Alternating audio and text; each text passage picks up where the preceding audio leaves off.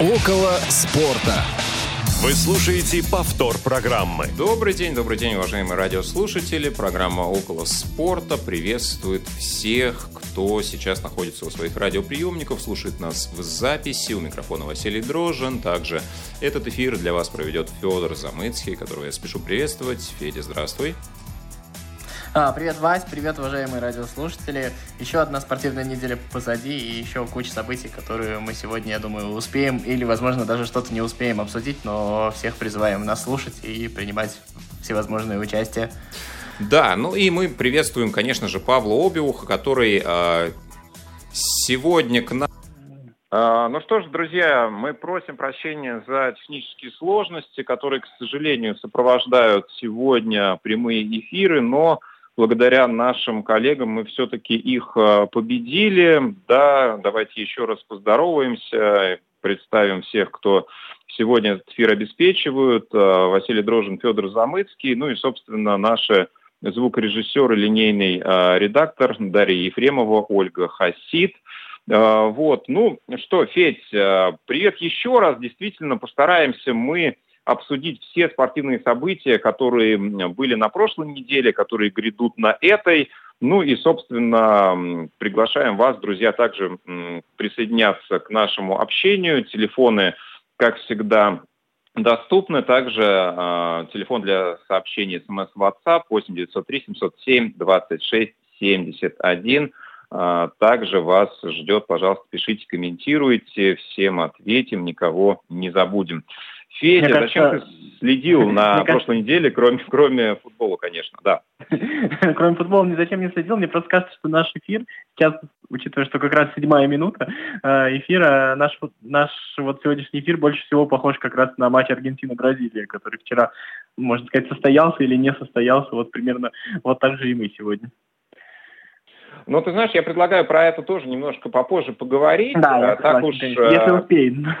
Так уж повелось, что у нас делится эфир на две неравные части. Сначала мы говорим не о футболе, первые секунд 35, э, да, а потом э, где-то 50 минут уже, собственно, про футбол.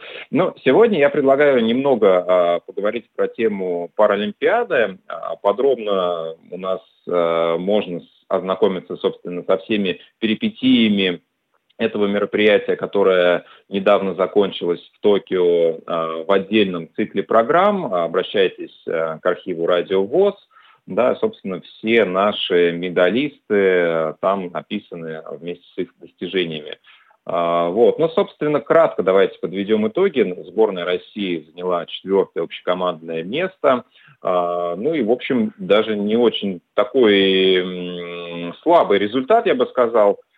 36 а, золотых, 33 серебряных, 49 бронзовых. А по общему количеству наград мы а, находимся на втором месте. Но вот я посмотрел таблицу общего зачета, и меня удивил Китай, который в сумме завоевал более 200 наград, 205, по-моему, если не ошибаюсь, из них 96 золотых, да, при условии, что на втором месте находящаяся Великобритания завоевала всего 41. То есть доминирование паралимпийцев в Китае, оно тут просто колоссальное. Да, и я уж не знаю, в связи с чем такое происходит. Возможно, все-таки, наверное, да, спорт вот в таких категориях, а, он не настолько конкурентен, как большой спорт, а по количеству людей с инвалидностью, занимающихся спортом, видимо, Китай впереди планеты всей. Ну вот я только этим могу объяснить такое доминирование. Федь, у тебя может быть какая-то своя есть теория на этот счет? Мне кажется, э, просто Китай такое, такая страна с очень сильным во всех смыслах государством, я не имею в виду, что как бы Китай самое сильное государство, а именно сильное государство внутри страны. Вот. И там, где, в общем-то, ну, они действительно умеют строить такие эффективные системы в разных вещах, которые проявляются, в том числе и в спорте.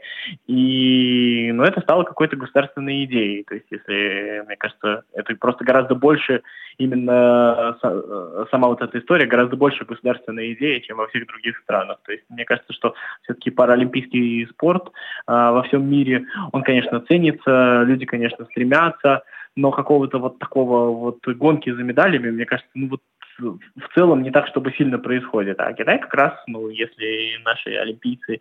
То есть неважно где, главное, что первый. И вот примерно такая вот история получается. Они это делают успешно. В общем, это такой, как промышленный опыт производства э, именно чемпионов. Интересно, но, мне кажется, не более того, а какие-то глубокие выводы из этого достаточно сложно делать. Ну вот, к сожалению... Нет, я... Ну да, да, да, да, продолжай. Но я немного хотел сказать о грустном, да, к сожалению, и в паралимпийский спорт проникает политика, и широкий резонанс э, вызвала история э, после соревнований бегунов, причем дважды она повторилась, э, сначала в одном и том же сочетании, причем спортсменов, сначала на дистанции 100 метров, потом на дистанции 200 метров. Дмитрий Сафронов и Артем а, Калашан заняли а, в обеих ситуациях первые и третье места, соответственно, представители российской сборной. И Игорь Цветов, а, представитель Украины, он занимал вторые места, получил серебряные награды.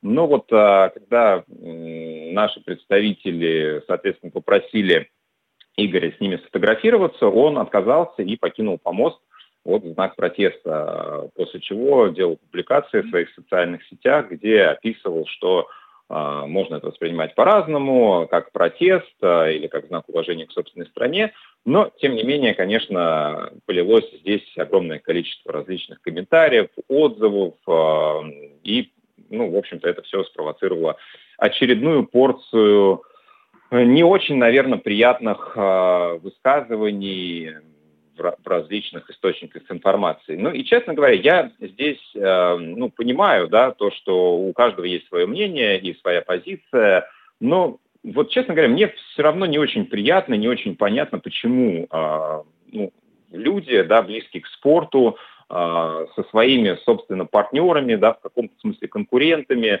а, ну вот не могут абстрагироваться от таких вещей и вмешивают а, политику вот, все-таки в то, в то пространство, где, как мне кажется, ну не совсем для нее место.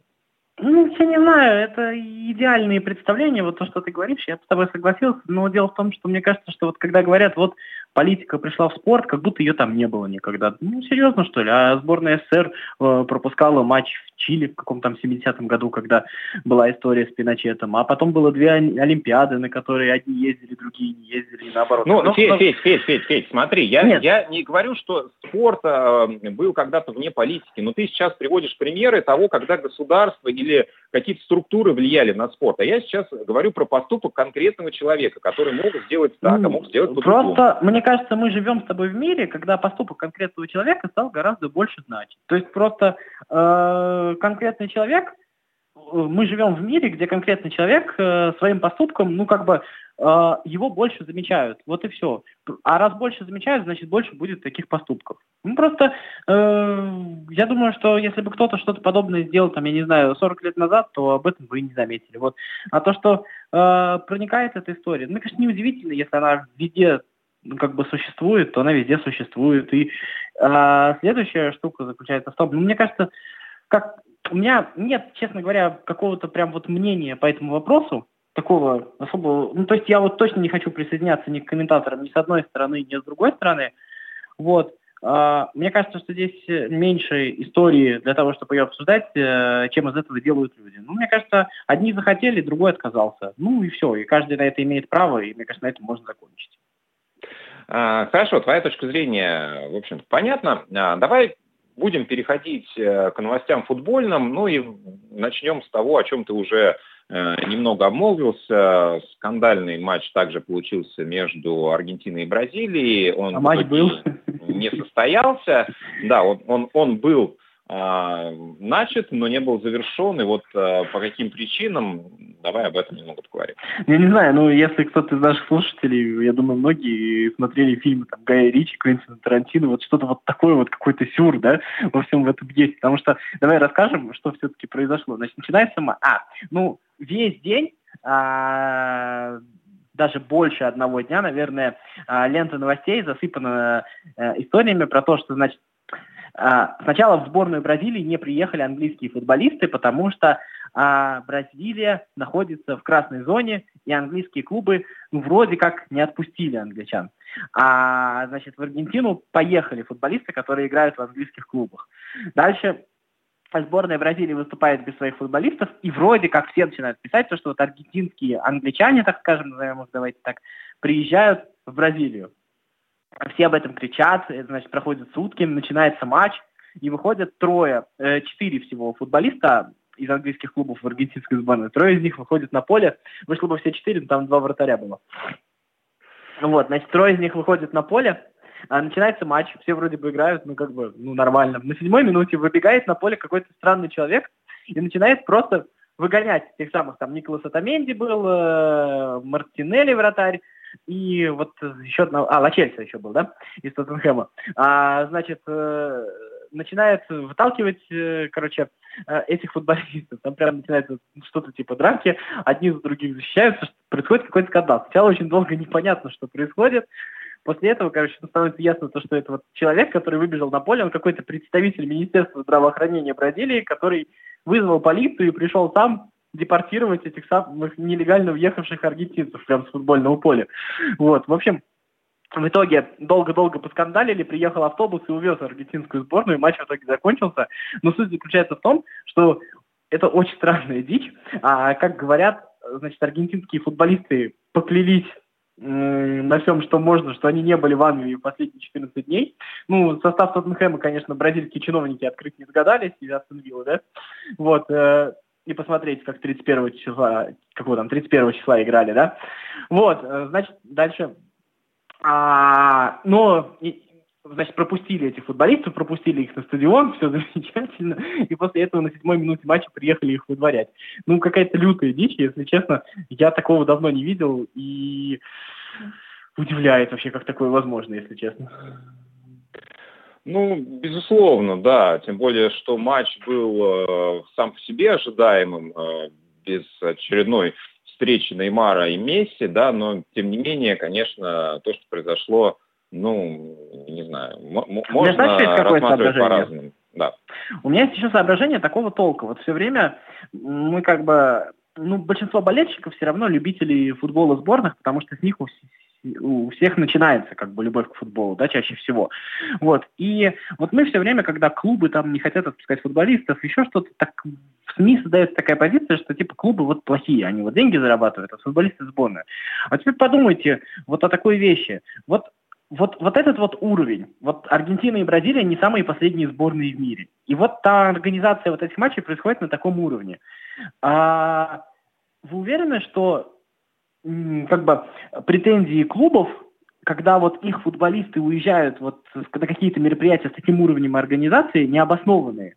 То есть в клубы складывают огромные деньги в здоровье футболистов, вообще в них.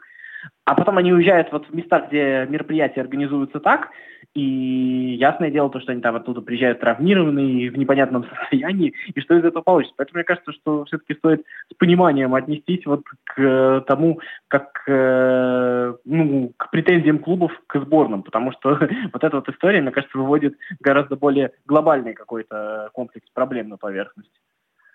Да, безусловно, тем более, если вспоминать историю того, как проводились э, матчи в Латинской Америке, были очень-очень ужасающие примеры, но казалось, что это все уже в прошлом, и нынешний уровень организации спортивных мероприятий все-таки э, ну, вырос везде в целом в мире, и в Латинской Америке в том числе.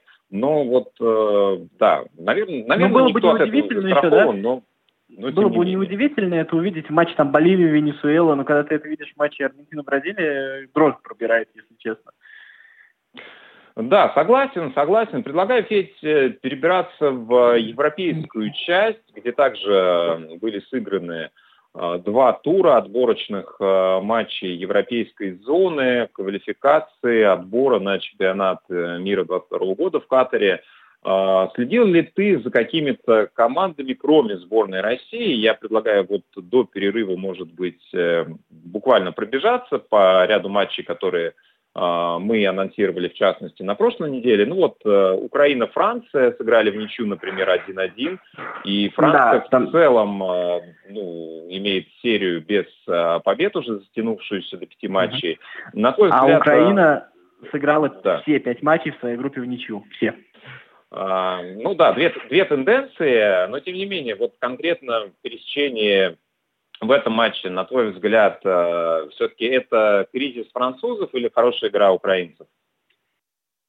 Ну, сложно сказать, понимаешь, э, сложно говорить про кризис, в том смысле, так-то пока у них особых проблем нет, они все равно на первом месте идут в своей группе, да, и хорошая игра украинцев, сложно сказать про команду, которая пять матчей играет в ничью, а после этого как-то странным образом расстается Шевченко, причем там сначала как-то хочется заступить за Шевченко, потом не очень понятно, кто прав, потому что там вылазят непонятные вещи, да, на поверхность, вот, э, мне кажется, что таким командам, как э, Франция, достаточно, э, как это сказать, тяжело, э, ну, во-первых, тяжело найти мотивацию все-таки после э, вот таких вот больших турниров и достаточно успешных э, выступлений. А еще я думаю, что когда мы говорим о кризисе каком-то, тут нужно делить на вот эту вот ковидную историю, сколько матчей сыграли футболисты, вот там сейчас в очередной раз МБП травмировался.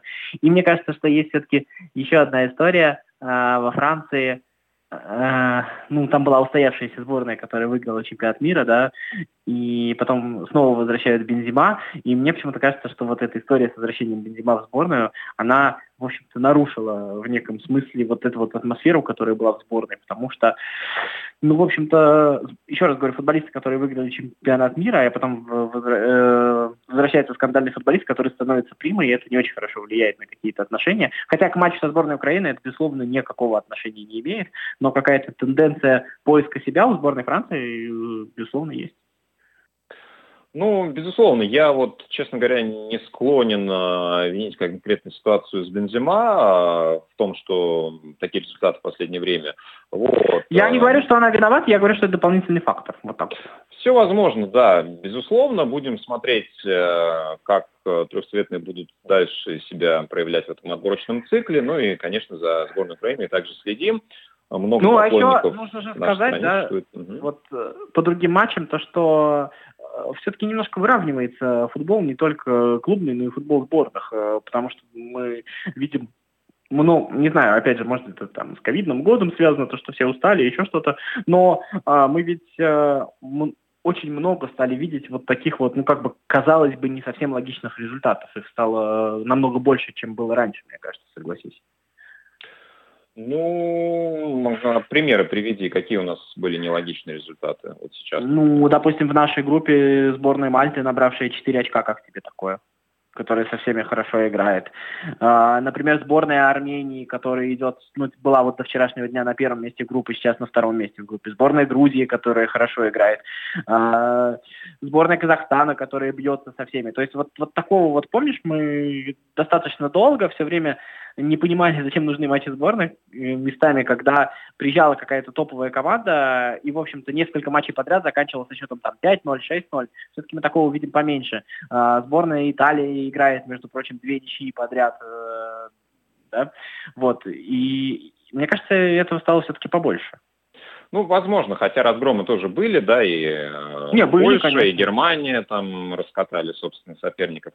Но я понимаю, что ты имеешь в виду. Действительно, футбольные карлики а, подравнялись, да, они приблизились к общему пилотону, и теперь уже а, ну, вот те же Фареры, которые с Данией проиграли 1-0, пусть у датчан был во многом молодежный состав, но, тем не менее, им пришлось очень сильно поднапрячься, чтобы в конце с выходом в э, нескольких основных футболистов все-таки хотя бы один гол забить там на 86-й минуте. Ну и когда мы говорим там про матч Украина-Франция, все-таки, да, ну это ничего не значит, но все-таки Украина вылетела с Евро позже, чем Франция, да, она прошла дальше, это раз. И второе, все-таки а, у Украины есть такая штука, как большое количество футболистов, их стало гораздо больше, которые все-таки играют в европейских клубах, пусть в средних, и поэтому иногда преподносить какие-то результаты с большими командами, они уже умеют. Они обыгрывали Португалию дважды, если ты помнишь, в предыдущем отборе. А они обыгрывали Испанию в Лиге нации, если ты помнишь. То есть у них вот этот вот опыт игры с большими командами существует. Так что поездка в Киев, я думаю, сейчас ни для кого не сахар. А, согласен, ну и предлагаю в завершении разговора про европейские сборные не Россию, а еще остановиться на нескольких достижениях. Продолжает э, устанавливать э, рекорды по забитым мячам за сборную Роналда. Англия пока что идет э, без потери очков в своей группе. В общем-то, планирует, видимо, попробовать еще один подход э, совершить э, в 2022 году к завоеванию очередного трофея, ну, для них второго, точнее, трофея чемпионата мира. Ну и, собственно, Италия с Роберто Манчини 36 матчей без э, поражений, тоже, по-моему, рекорд э, и для тренера, Там есть и для спор по этому поводу, то, что вроде бы Бразилия играла 36 матчей без поражений в 90-х, а вроде бы нет. Там почему-то до сих пор не могут разобраться. Ну, э, для верности, да, итальянцам нужно еще пару матчей э, не проиграть для того, чтобы уже никто не оспаривал их достижения. Ну что же, я предлагаю прерваться на некоторое время, после чего продолжим. Не успели послушать программу в прямом эфире? Не переживайте. В субботу и воскресенье специально для вас мы повторяем все самое интересное за неделю. Не получилось послушать нас в выходные? Не страшно. К вашим услугам наш архив. Заходите на сайт www.radiovoz.ru. В разделе «Архив» вы можете скачать любую из программ и послушать ее в удобное для вас время – Радио ВОЗ. Мы работаем для вас. Повтор программы. Ну что же, а мы снова в студии. Василий Дрожжин, а, Федор Замыцкий. Сегодня разговариваем про футбол. И во второй части, конечно, поговорим про нашу сборную, которая провела два матча. Один в Лужниках дома в Москве и один на выезде в Никосии, соответственно, с Хорватией и Кипром. С новым главным тренером, с новой схемой, с э, новыми футболистами и с новыми ожиданиями, естественно. Э, об ожиданиях мы уже в прошлом эфире немного поговорили. Насколько они э, совпали с реальностью, наверное, сейчас как раз э, пообсуждаем. Первый результат – да, если бы до игры мы увидели такой счет, наверное, он во всех смыслах э, был бы расценен как удача, как везение, как э, хороший итог. И удивительно, ну, для меня было смотреть, слушать комментарии некоторых экспертов, коллег, журналистов, комментаторов, которые очень сильно проехались по сборной после игры с Хорватией, в частности, да, э, ну вот я, честно говоря, не понял высказывания, что Георгия Черданцева, что Константина Евгеньевича относительно того, что, конечно, все это ерунда, и наша сборная пока э, ничего не показала. Да? Но, естественно, первый матч э, вообще в целом э, в стратегическом отношении как-то было бы странно и преждевременно рассуждать и разбирать. Но вот э, такие нападки, э, ну, как мне кажется, имеют определенный ну, скажем так, запашок каких-то вот предвзятых а, мнений, что, конечно, ну вот мне, например, не очень приятно. Ну, ты очень мягко высказался. Я бы вообще, не знаю, мне в какой-то момент захотел сказать какой-то некой ограниченности. Но, по-честному говоря, достаточно... А, когда так рассуждают болельщики, это абсолютно дозволительно. То есть э, сиюминутными вещами. Но мне кажется, что вот если как бы у нас существует вот это вот сообщество достаточно признанных комментаторов, в каком-то смысле профессионалов своего дела, как мы к ним не относились, все-таки мы к ним прислушиваемся, и люди к ним прислушиваются. И вот когда такие, я не знаю, опять же, это мое оценочное суждение, но поверхностные комментарии, это немножко пробирает. Это примерно то же самое, вот что сейчас там, я не знаю, э, проведутся реформы в российском футболе, там произойдут какие-то изменения с лимитами легионеров, мы сыграем один тур в Еврокубках и скажем, нет, не сработало. Вот ну, вот звучит примерно вот так, согласись. А, это раз. И а, второе, я просто не понимаю, то есть а, сама вот эта вот история таких комментариев, она ставит людей в позицию того, что нужно защищать а, несуществующие позиции. Ну, то есть получается, что чтобы защититься от комментариев, ну, вот, которые, например, оставили Черданцев и Генич, а, нужно было разгромить Хорватию и показать какой-то фееричный футбол с Кипром. То есть мне кажется, что никто об этом не говорил, но во всяком случае какие-то здравомыслящие люди. Мне кажется, шла речь о каких-то совершенно других вещах, не связанных не то что даже с результатом, а не связанных в каком-то смысле даже с самой игрой. То есть, когда мы там говорили про какие-то пожелания в игре, это ставилось не в первую очередь. Сборной, мне кажется, э, в каком-то смысле, ну, предыдущему тренерскому штабу ставилось в вину даже не это. ставилась а, какая ставилась э, невозможно, не, не, невозможность, а неспособность реализации каких-то представительских функций. То, что эта сборная э, существовала в каком-то непонятном информационном пространстве, э, в том, что а, она, она отказывалась э, признавать какую-то реальность, которая изменилась, в том числе и со времен 18 года. И э, в этом смысле, э, ну, люди, которые, э, как бы скажем, э, призывали к отставке Черчесовой и радовались назначению Карпина, мне кажется, что вот ну, основная масса адекватных людей, которые это оценивали, мне кажется, их логика была именно в том, а, что эта сборная станет немножечко более открытой и более ну, соответственно, не современное неправильное слово в случае с российским футболом, но немножко отдавать себе отчет, в каком времени и в каких системных координатах она существует. А когда, я не знаю, после первого тайма, не то что после первой игры, после первого тайма в социальных сетях начали сыпаться вот эти вот комментарии, в общем-то, э, тренд, который продолжится, это, мне кажется, э, было достаточно странно слышать, и достаточно странно было что-то требовать, и при всем при этом достаточно странно было не увидеть те изменения, которые, мне кажется, произошли и которые, ну, как бы тоже нужно отметить. Например, э, доверие Захаряну и оправданное доверие Захаряну. То есть человек, э, это какая-то новая история, не только в том смысле, что это футболист, который как бы нам нравится, и он хорошо играет, а, как футболист. Но мне кажется, это еще какая-то новая история с точки зрения вот э, лица сборной в плане настроения. То есть посмотрите, насколько позитивный образ у Захаряна, насколько этот образ не в том, что не в том смысле, что э, не замазан ни в чем, это индивидуальная история каждого, а просто вот когда ты видишь Захаряна, у тебя сразу возникают какие-то такие, ну, улыбка на лице возникает, когда ты слышишь просто про него. И вот этот вот образ, он у него есть, и он его своей игрой дополняет и поддерживает. И вот это вот, мне кажется, та штука, которая у сборной появилась. Вот. Э, есть еще какие-то моменты, но, ну, мне кажется, я а, могу говорить до бесконечности, да, поэтому... Да, смотри, я, я как раз э, вот э, хочу твою тенденцию продолжить, потому что про информационные формы в прошлом эфире достаточно подробно говорили.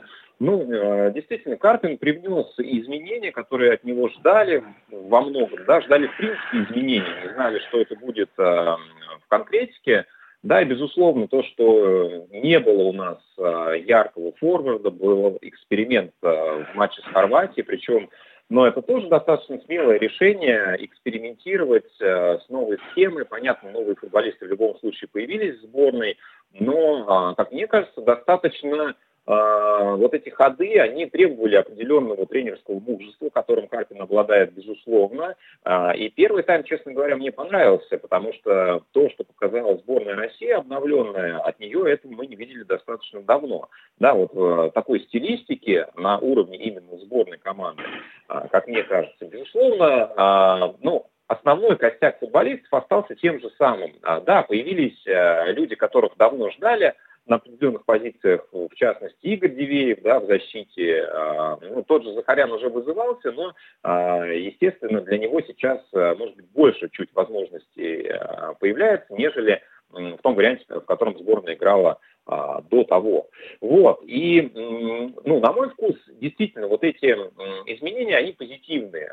Они наверняка происходят не только на игровом поле, но и в раздевалке, но мы не знаем, достоверно, что, что и как там а, происходит, можем ориентироваться только на комментарии. Да, ну вот а, если обсуждать то, что мы видели, то, как играла команда, ну и в целом-то результат хороший, да, и, э, и понятно, что многие списывают э, на то, что у хорватов какая-то сейчас э, тоже черная полоса и спад, но извините меня, все-таки а, сборная Хорватии есть сборная Хорватии, и никуда не делись а, те футболисты, которые ее представляют, играющие в ведущих европейских командах, причем в последней роли. А, но, тем не менее, наши футболисты играли в хороший футбол, они использовали прессинг, они использовали новые сочетания игровые. И, собственно, показали то, чего от сборной не ждали уже очень-очень давно. Если по персоналям говорить, я согласен по Захаряну. Мне понравился Дивеев. Наверное, многие радуются, кто-то наоборот опять же, хейтит Гильерми в воротах, да, опять э, возникают разговоры про то, что где же наши молодые Максименко и Сафонов, которые сейчас, ну как ни крути, как ни меня относись, я со своей стороны с большим уважением ребят воспринимаю. И при прочих равных в любом случае свой шанс они обязательно получат, потому что ну, возраст и их талант, возраст Гильерми и, собственно, их уровень к этому в конечном итоге приведут. Но, тем не менее, я думаю, Федь, ты согласишься, что сейчас Маринат абсолютно заслуженно занимает это место. Он в хорошем сейчас состояние. У него бывают периоды спада, от которых, ну, собственно, он не застрахован, и в течение всей карьеры они его сопровождали, но сейчас, наверное, как раз вот совпала и его хорошая форма, и, наверное, не очень удачная полоса у остальных конкурентов. Я вообще не понимаю претензий Гильерми, в принципе, которые вот на протяжении долгого времени появляются. Мне кажется, все претензии Гильерми, которые есть, это просто э, какая-то у кого-то в крови ксенофобия просто существует, ее там никак не вытравить, и вот это просто э, расизм как э, особенность э, некоторых людей, и другим образом я это не могу объяснить, потому что э, то, как, мне кажется, не может быть ни одной претензии Гильерми, э, отличающейся там от вопроса там, других другим вратарям за, про игру за сборную. То есть даже если там вспоминать какие-то вещи в игре за Локомотив, там можно что-нибудь вспомнить, но мне кажется, вот все матчи, которые я Гильерми помню за сборную, э, он мало того, что был просто надежен, но э, второе, он нет никакой вообще ни одной претензии к нему по самоотдаче. Это абсолютно э, такая стопроцентная история. Вторая история, которую нужно еще сказать, вот, ну, да, ты правильно сказал про Дивеева. Мне кажется, его отличие в том, что он может быть не совсем стабилен, но он достаточно современный подвижный защитник. То есть это не какой-то столб, который просто отрабатывает номер. Он может прогрессировать, и это важно, и связку с ним нужно наигрывать. У нас, мне кажется, а, по умениям другого такого защитника пока не просматривается вот, э, из молодых. Вот, это раз. Но еще одна история, которую почему-то Карпину никто в зачет не ставит, а вы вообще-то не помните то, что месяц назад из сборной уходил Марио Фернандес? Ну так, на секундочку, а, значит, был какой-то разговор, и, значит, Карпин а, часто травмирующемуся Фернандесу, которую вы, вот, господа комментаторы, расисты, э, могли бы вспомнить, которому нафиг, по сути дела, сборная не сдалась, если что. Вот какие-то нашел аргументы Карпин, чтобы его там оставить. И мне ну, кажется, вот это вот тоже можно поставить. Да, если, если, если вспоминать, конечно, да, а, давай Напомню, что Карпин вообще встречался с очень многими а, игроками, отдельно встречался, и те, а, кто вызывал его интерес, и, а, ну, собственно, кого он видел вот в этом новом костяке сборной, велись переговоры, в том числе, конечно, он находил аргументы, находил ключи, подходы к каждому отдельному игроку, которые после ну, последнего турнира европейского находились, наверное, немного в разобранном состоянии, ну и в том числе, наверное, имели определенные отношение к э, дальнейшему участию в сборной. Понятно, что, Причем... Э, что у Марио отдельная ситуация, да, действительно, все-таки ну, он э, много сделал уже, играя за сборную России, но, тем не менее, все-таки мы понимаем, что есть определенная разница. А причем еще нужно добавить, что Карпин вообще за это время успел поработать не только с теми футболистами, которые вызвал. Но вот э, никто не обратил опять же внимания почему-то, но вообще Карпин встречался с Аланом Загоевым, который сейчас неплохо играет. И я думаю, что там был разговор, э, все почему-то услышали то, что его вот вызовут сейчас, но там был разговор не про то, как его вызовут сейчас, а мне кажется, там был э, разговор про то, потенциально ты готов помогать, про потенциально как бы ты готов учитывать то, что тебя могут вызвать и как там твое здоровье. И вот эта вот история не именно конкретно Дзагоев, а это история о том, что как, как минимум мысленно эта история в долгую, э, мне кажется, это очень интересно. Uh, да, согласен. Ну и Карпин удивил, в том числе uh, многих uh, отечественных экспертов. В первом матче дождались многие выхода Федора Смолова, зато в матче с Кипром действительно он показал но, в общем-то, то, а, чего от него ждали, а, некоторыми экспертами был назван лучшим игроком встречи, отдал две результативные передачи. А, ну и, собственно, также связка сработала Жамалединову во втором случае. Ну, а те претензии, которые были в том числе по поводу физического состояния сборной, по поводу того, что не хватает на весь матч. Ну, на самом деле, я думаю, что это во многом объяснимо. И... Все объяснимо и уровнем наших футболистов, если что. Ну, а в матче с Кипром, я думаю, что вряд ли стоит э, говорить об уровне. И в, контексте, в контексте того, Еврокубки что... вспомни. Ну, я, я, я хотя бы все-таки на данный момент э, надеюсь, что в контексте сборной Кипра можно еще говорить о разнице в классе между сборной России и сборной Кипра. А, да, и тот, тот фактор, что в последней трети, наверное, матча сборная Кипра а, перехватила инициативу полностью и, наверное, в каком-то смысле удачи, и в каком-то смысле низкий исполнительский уровень как раз киприотов а, благодаря этому счет остался 2-0. Вот. Ну и в том числе, кстати, уверенная игра Гильермо, да, еще один фактор. Но я не считаю, что это сейчас стоит воспринимать как такой очень тревожный фактор, потому что сборная все-таки провела ну сколько вместе, 10 дней, да, на данный момент, вот на 6 сентября. И, безусловно, в том числе и равная физическая готовность, э, сейчас это пока еще, наверное, не совсем то, чего стоит ожидать от нашей команды. Я бы, если резюмировать, еще бы сказал, то, что мне кажется, что вот тут вот мы с тобой так говорим, мы, безусловно, не считаем Карпина, я думаю, ты со мной согласишься, идеальным тренером, который сейчас э, придет и один спасет весь российский футбол. И вообще у российского футбола проблемы э, во многом не только, и вообще каком-то смысле уж точно тренер сборной не самая большая проблема российского футбола. У него есть гораздо больше всяких проблем.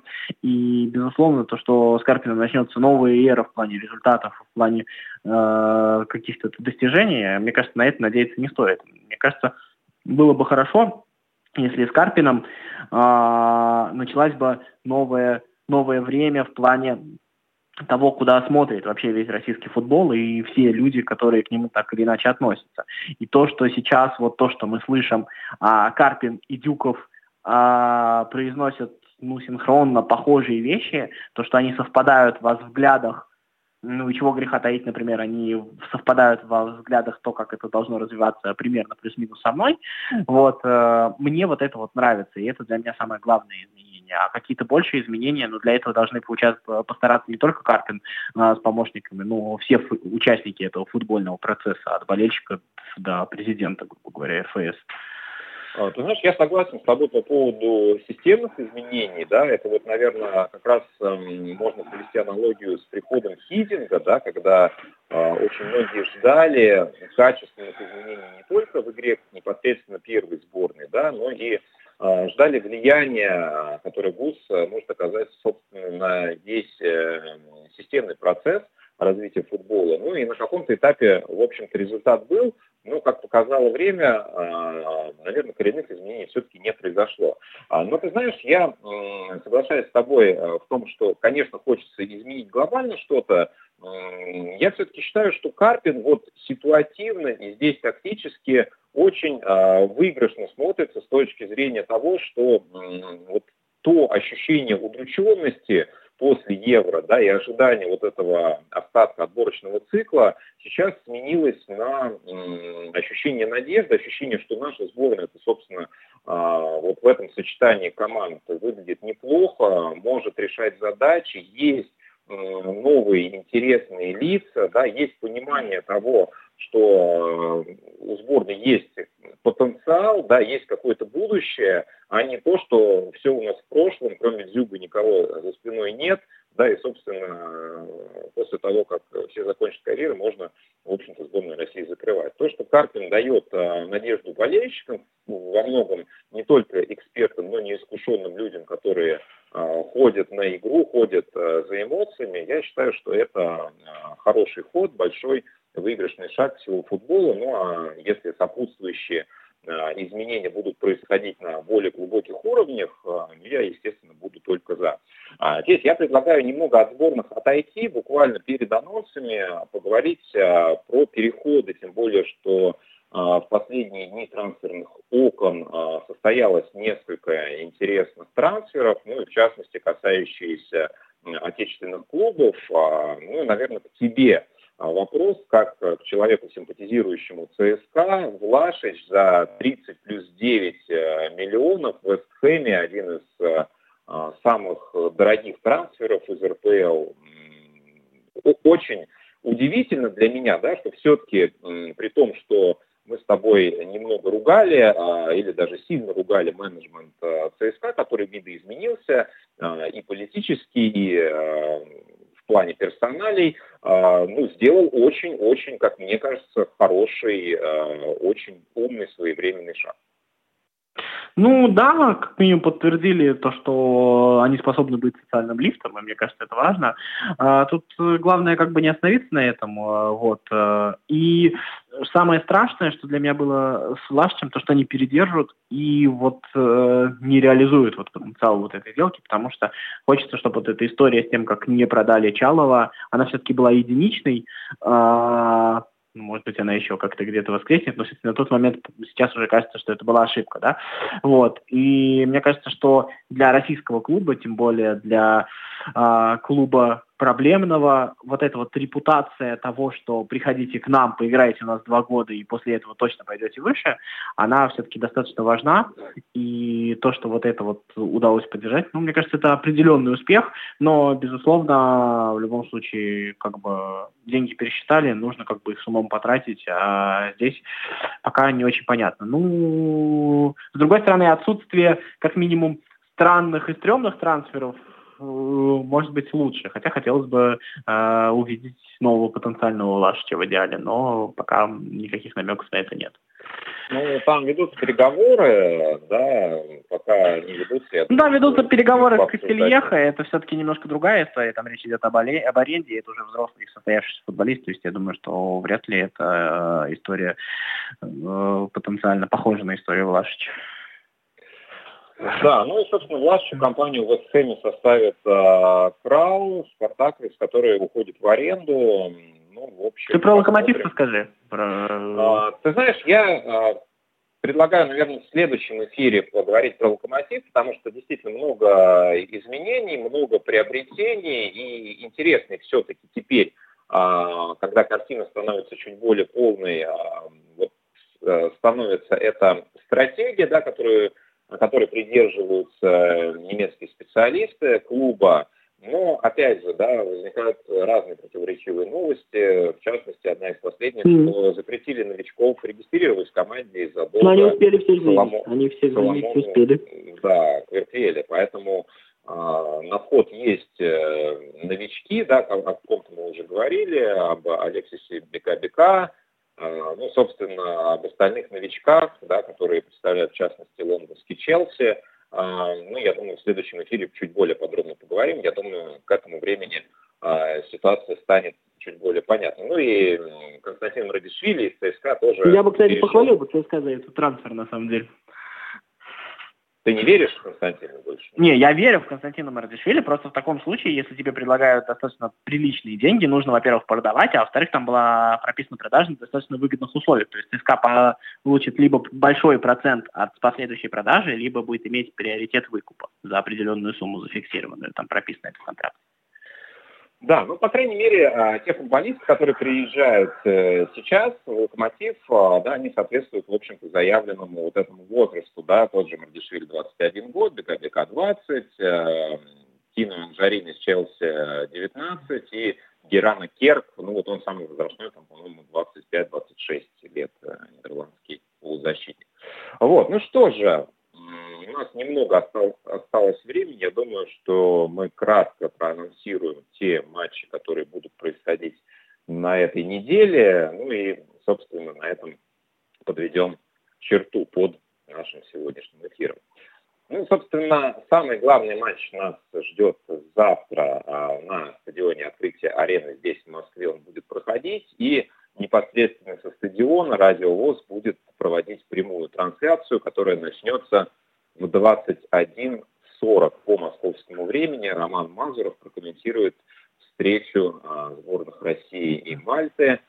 Ну и будем верить в то, что а, наша сборная сможет решить а, тактическую и ситуативную задачу. Все а, возможности, ресурсы для этого у нее есть. Ну и главные соперники хорваты также проводят матч со Словенией. Получается, играет вторая и третья команда наших, э, нашей группы э, может быть, э, ну, посмотрим, не будем загадывать. Думаю, что завтра вечером все будет понятно по раскладу в нашей группе. Из интересных матчей, из интересных матчей в других группах я бы выделил встречу Нидерландов с Турцией. 8 числа на следующий день также встреча начинается в 21.45, как и предыдущий, Польша-Англия. Польша сейчас разгромила в предыдущем матче соперника со счетом 7-1. В общем-то, поляки в порядке, англичане вообще без поражений, так что посмотрим, кто окажется сильнее в этот раз. Ну и в конце недели у нас возобновляются европейские чемпионаты, в том числе российская премьер-лига. В следующем эфире обязательно поговорим подробно про то, как сыграют наши клубы после перерыва на сборные, как наши сборники будут смотреться, соответственно, в том числе. Если говорить про европейские матчи, которые стоило бы выделить, 11 сентября а, в субботу в 16.30 в Германии а, Байер принимает Дортмундскую Боруссию. В 17 часов а, английский интересный матч Лестер-Сити, Манчестер-Сити. 19 часов Италия, Наполи, Ювентус, который уже без Роналду. 19.30 еще одно противостояние интересное в Германии. Лейпциг играет против команды своего бывшего тренера в Мюнхенской Баварии. Ну и, собственно, завершается день э, интересных матчей в 21.45, где в Италии играют две команды, представляющие, имеющие в составе э, наших легионеров. Аталанта против Фиорентины. Э, ну, большие сомнения, что легионеры смогут э, оказаться на поле и сыграть против друг друга. Но чем, собственно, черт не шутит, все бывает в этой жизни. Также 12 числа, в воскресенье, матч в Испании Севилья против Барселоны. И в 19 часов а, Милан принимает Лацо в Италии. Ну и в самом а, конце я хотел бы проанонсировать, а, что в скором времени в радиоэфире появится новая спортивная станция, которая будет вещать по тематике, которая надолго, на целых три года пропала из радиоэфира. И здорово, что, собственно, этой деятельностью будет заниматься один из наших а, гостей эфиров, Александр Кузьмак, с которым мы в свое время достаточно подробно обсуждали то, как должна выглядеть а, спортивная медиа. И надеемся, что он, возглавляя новый проект, сможет реализовать все свои задумки. Желаем коллегам удачи. А, ну, собственно, Федя, если у тебя есть что к этому добавить, э, твой микрофон сейчас. Я хочу просто присоединиться и пожелать удачи Александру Кузмаку, потому что я думаю, что мы с тобой и наши слушатели, как никто, заинтересованы в появлении такого проекта. Безусловно, а, ждем больше интересных спортивных трансляций. А, все будем этому рады. Спасибо, друзья, что слушали нас сегодня. Федор Замыцкий, Василий Дрожжин работали для вас. До новых встреч в эфирах Радио ВОЗ. Около спорта.